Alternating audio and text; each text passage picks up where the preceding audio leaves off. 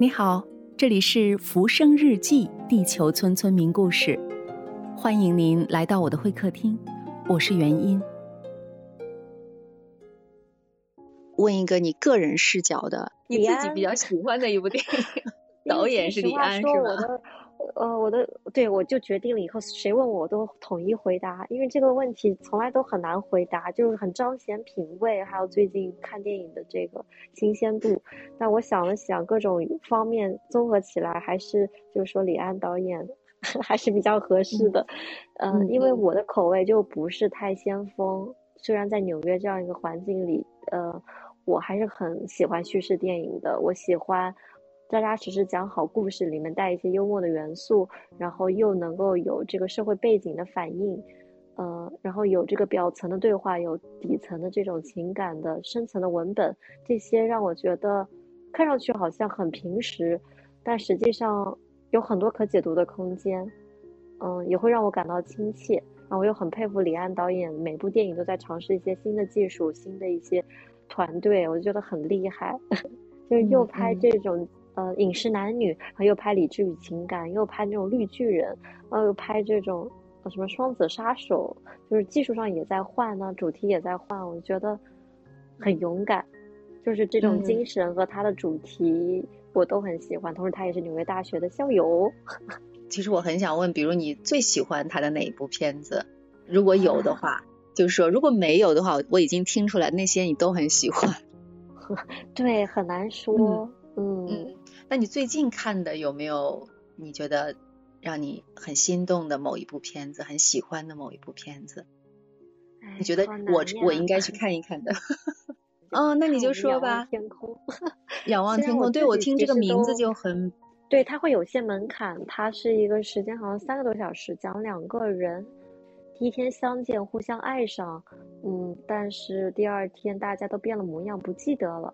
然后后来又因为电影机缘巧合的又，呃重逢了，嗯，整体很简单，但是有个童话质感，然后整个过程中又有很多闲笔，还挺神奇的一部片子，很受这种影评人的喜欢。但可能对于影迷会稍微有点门槛，但是看一看会知道哦，原来电影还有这样子的，挺有意思。在做宣发，所以导致我就是。公司在推什么电影，我觉得爱着什么电影，我就有一点这个墙头草的意味。我觉得如果我做电影的话，我也能做到这样。经常会看到很多电影，都觉得嗯很好看，很有意思。当然也有一些会觉得啊我没有办法看下去啊。但是我想何官他推的公司来推的影片，应该还是可以的。对的，我也挺骄傲的，同事和老板眼光都非常的独到的。嗯嗯，我就是也很容易觉得电影好，就不太能够有说特别喜欢的电影。嗯嗯，我我悄悄问一下，你说的这个呃艺术电影和我们就是国内经常会说的这个文艺片是一回事吗？其实这些概念都是为了宣发，嗯而创造出来的概念，所以概念上都会有些重合。嗯，文艺片的话，我记得我的老师张真，他好像写过一篇论文来聊这个概念，大概意思就是是翻译过来的文本，嗯，然后一般是爱情故事，嗯，所以在很多人眼里可能会稍微有点沉闷，有点呃情怀，可能比较偏女性，可能是我们早期对文艺电影的理解就是舶来品，有这样一个背景，呃，那现在艺术电影的话，其实是直接翻译自。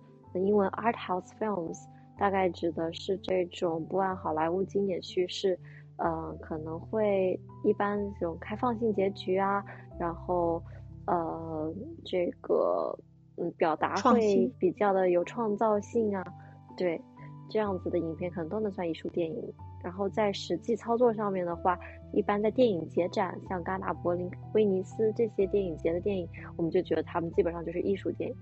然后通常也有比较强的作者意识，就是导演在里面有一个独特的风格可以被辨认出来。嗯嗯，可能大概是这样，所以有一些重合。因为海外的片子，嗯，就国内认为的文艺舶来品这个概念和文艺电影和艺术电影确实是相似的。但国内也有艺术电影，哎，好难说。你有没有发现，要对一个外行讲清楚这些，其实也不容易。其实我后来会觉得这个东西可以不用讲很清楚，但我又很讨厌那些故意不讲清楚，明明是搞不清楚的人，所以我又想努力的挑战一下。我们又想不要让大家觉得艺术电影就是很沉闷的，所以我我努力下的定义就是不走寻常路的，呃，无论是表达方式还是主题，可能就可以算艺术电影。所以我觉得就是艺术电影它的这个概念是更宽泛的。好像很宽泛的，很多概念都是为了一个噱头而说说出来的，就像什么呃记录电影，我我觉得以前好像都不这么讲，其实就是 documentary 纪录片，但国内想要和这种我们以为电视上放放的这种教育意义的纪录片区分开来，强调它电影感，就说记录电影，所以很多都是宣发做出来的，就是要显得更加的庞大一点，宏大一点。显得吸引人一点，大家愿意掏钱买票就完事儿了。嗯，是的，说的对。所以刚刚说那个就是电影节展那些电影就是艺术电影，差不多是这样。刚才我们家小姑娘把自己打扮成了个古装美人进来转了一圈儿。哇哦！待会儿要好好夸夸她。等等这个结束，我我还想问一下人生中的一些奇妙瞬间。其实刚才我们已经说了一点，你的这个工作除了和电影制作人、发行方有一些接触的话，和这些导演或者是明星，其实我也不是个追星族，就是和他们是不是也有一些接触的机会？我感觉我在做电影，它就是一个工种，就没有那么多。呃，名利的层面，可能是因为我接触的是艺术电影，是青年导演的处女作，所以不太会遇到明星，不太会遇到那种大牌。我我很喜欢这样的工作模式，就是大家共同成长，这种环境会很，我觉得很舒适，很很真诚，很有成长的成就感。确实没怎么遇到。我想起来曾经，呃，这个也是比较。Personal 一点，就是有一次我从你那里拿的一些片子给我的那些学生们看，对他们很喜欢，就是里面有一个金鱼，他们就感触特别深，就是那个短片，嗯，所以你刚才在说这种就是青年导演的一些，嗯，就是比较新的一些片子，我就想起了这个，嗯，其实还是非常非常有意义的事情。然后还有就是你说的。其实和这个光鲜亮丽差距还是离得比较远的，的确就是大家在工作，在非常非常努力的工作。嘿嘿，对，跟商业不沾边就光鲜不起来，没有人赞助吗？问一个你自己的兴兴趣啊、爱好啊，轻松一点，因为刚才我问了好几个题，你都说问题，你说太难了。你喜欢旅行吗？喜欢呐，所以这个工作，呃，经常有人会因为我的朋友圈很羡慕，觉得我都在玩。其实我也在特别努力的看电影和进行社交，社交多了也真的会富，会那个饱和。对，所以我是喜欢旅行的。嗯，我刚才好像听到了一句，我在特别努力的看电影。对，因为不一定所有电影都好看，但都得看一看。所以就是会有一些工作间隙的旅行，或者是边旅行边工作，嗯。哦，工作间隙的旅行倒确实因为疫情就很很大有折扣。但是我在读书阶段，嗯，好像是暑假还是寒假的时候去了趟秘鲁。寒假的时候去趟秘鲁，在那过了新年。我组织六个人的一个呃十三天的旅行。哇！那是大概是一个高光时刻了。秘鲁算是一个你最喜欢的地方吗？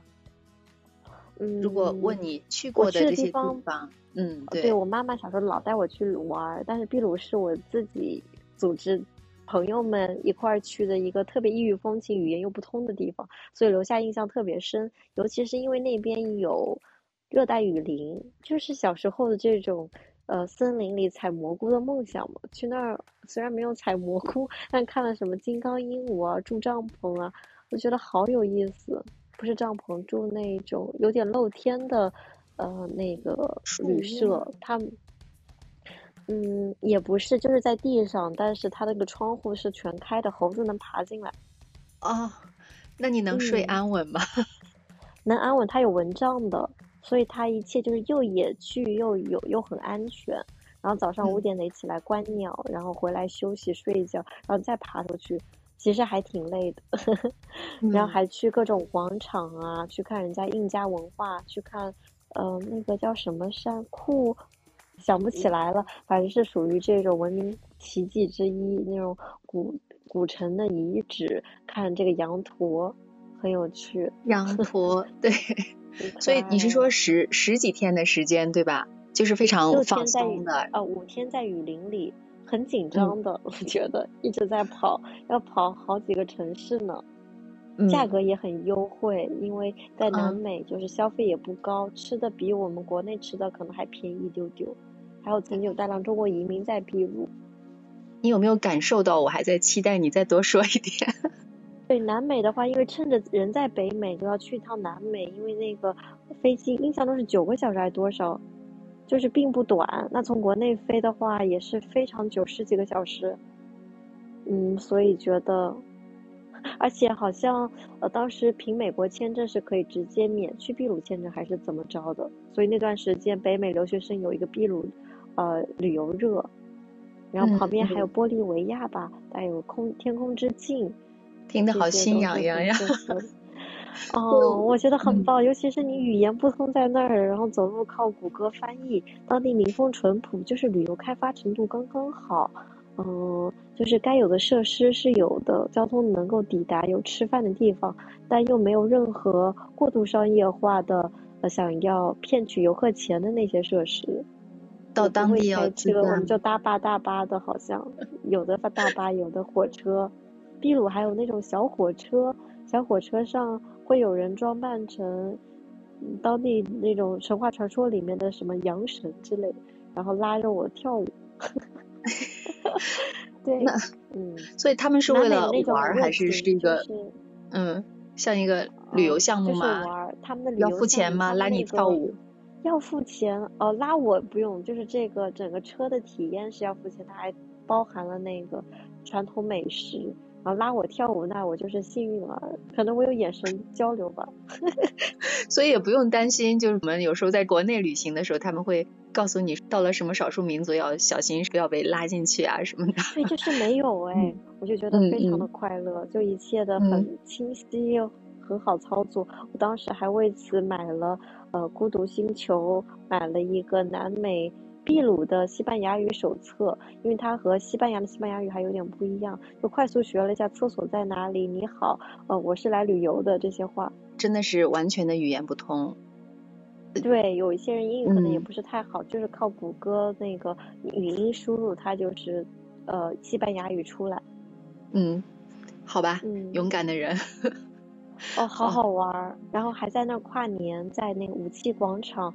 呃，就人们就戴着黄色的花环，戴头上戴着二零二级的眼镜，嗯，然后陌生人一起互相开香槟，然后搭着肩，然后开小火车在城里跑，而是那种老城，就是这种热情的人的状态是我们中国人很少有的。就是对陌生人毫无防备心的一起玩儿，嗯，可能我觉得就在这种特别热的 热带的一个国家，然后当地这种文化有关系，所以在那就体验了很不一样的一种文化。嗯嗯，就是好像他们有时候那种快乐，就好像是与生俱来的，或者就是对，他不需要很多，不需要去想很多，好像随时只要音乐起来，他就马上跳起来了，马上蹦起来了，就那种。对，我觉得是对于去内卷是有些帮助的，就可以看到另外一种生活方式。可能我们会觉得他们懒散或者是太急性，但他们那种生活也有很快乐的地方。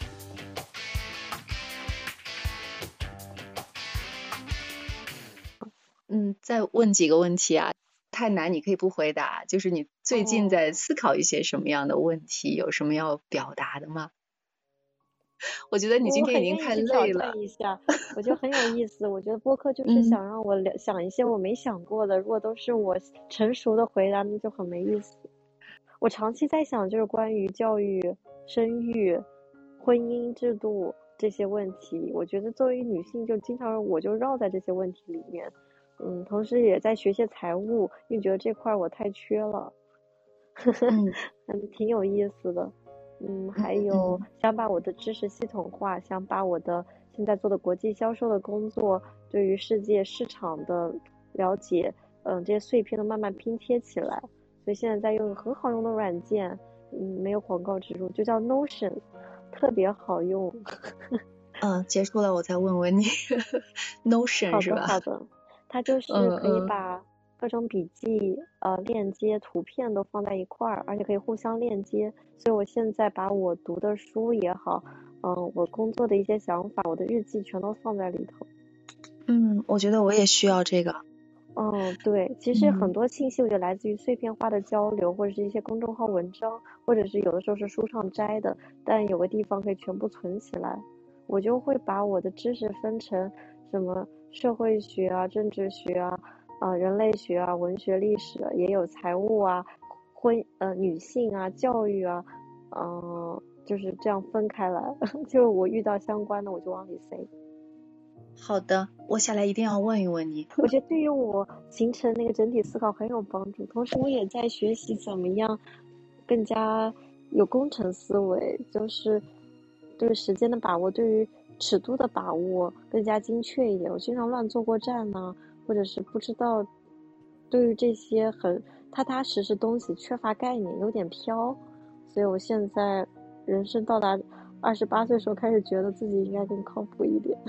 已经很靠谱了，所以它其实是有点像你的一些呃零零散散的一些想法，一些不在不同的领域的不同，对，不是学科了，不同方面的一些想法，它在这个软件里面，它可以在这个 app 里面可以把它连接起来，是吗？对，我觉得它主要是一个很好的呈现出来，就是连接在一起呈现。以前大家会像笔记，但那是一篇一篇的，它这个是可以内部互相。链接，然后还可以做表格。我觉得表格真的是梳理知识特别好用的一个东西。我甚至还会做一些场地生。我有一度甚至想尝试把我知道朋友们去的很小众的好玩的地方都一个一个塞进去。哎呀，你做这个吧，你做了以后我们来分享一下。啊，但其实那块还是大众点评容易，太费劲了。对对对对，那个还是更适合读书笔记一些想法。对。我觉得大众点评他们已经很完善了。